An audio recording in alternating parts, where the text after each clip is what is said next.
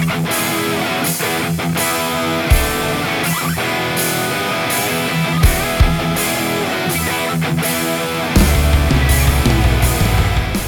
Hola, sean todos bienvenidos. Estas son las noticias más destacadas de la jornada y las revisamos en 90 segundos de fútbol.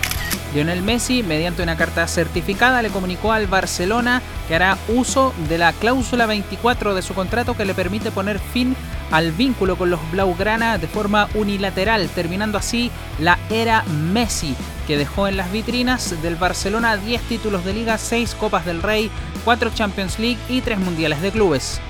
El Inter de Milán de Alexis Sánchez aseguró la continuidad de su entrenador Antonio Conte. El DT había expresado abiertamente su malestar con la dirigencia, pero después de la reunión de este martes, ambas partes acordaron seguir adelante con el proyecto. Harry Maguire capitán del Manchester United, fue detenido el fin de semana pasado por protagonizar una pelea con turistas y agredir a los policías en Grecia.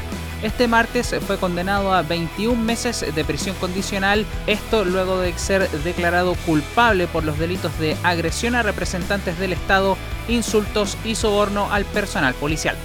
Recuerden suscribirse a nuestro podcast 90 segundos de fútbol en Spotify, Apple Podcast y Google Podcast además de seguirnos en Instagram en 90 segundos fútbol y en Twitter en el arroba 90sdf.